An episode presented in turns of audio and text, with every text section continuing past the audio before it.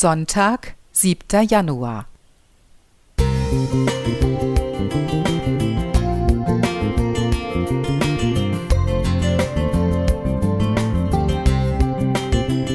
Ein kleiner Lichtblick für den Tag.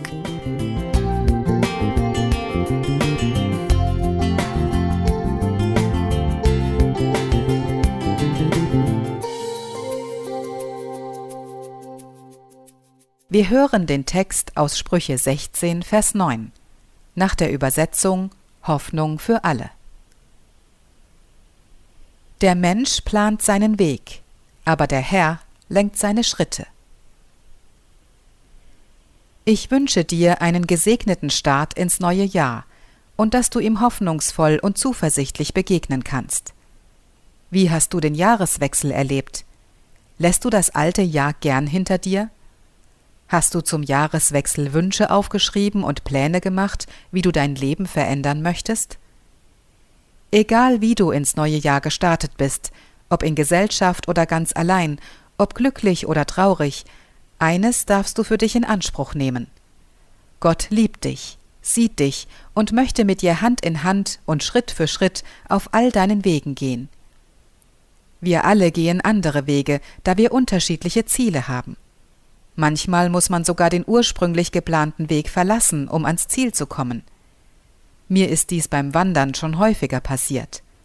Plötzlich war der angezeigte und vermeintlich richtige Weg nicht mehr passierbar, und ich stand vor neu errichteten und leider verschlossenen Gattertoren. Dann musste ich nach alternativen Wegen Ausschau halten, die mich ans Ziel brachten. So lernte ich, mich nicht nur aufs Handy zu verlassen, sondern die Wanderzeichen an den Bäumen zu lesen und andere Menschen nach dem richtigen Weg zu fragen. Auf den neu entdeckten Wegen wurde ich mit unglaublichen Aussichten, Bachläufen, riesigen Steinskulpturen und rutschigen Abenteuern überrascht. Erlebnisse, die mir auf dem von mir geplanten Weg nicht zuteil geworden wären. Auf unserem Lebensweg kommen wir regelmäßig an Kreuzungen, die eine Entscheidung fordern. Welche Richtung möchte ich einschlagen?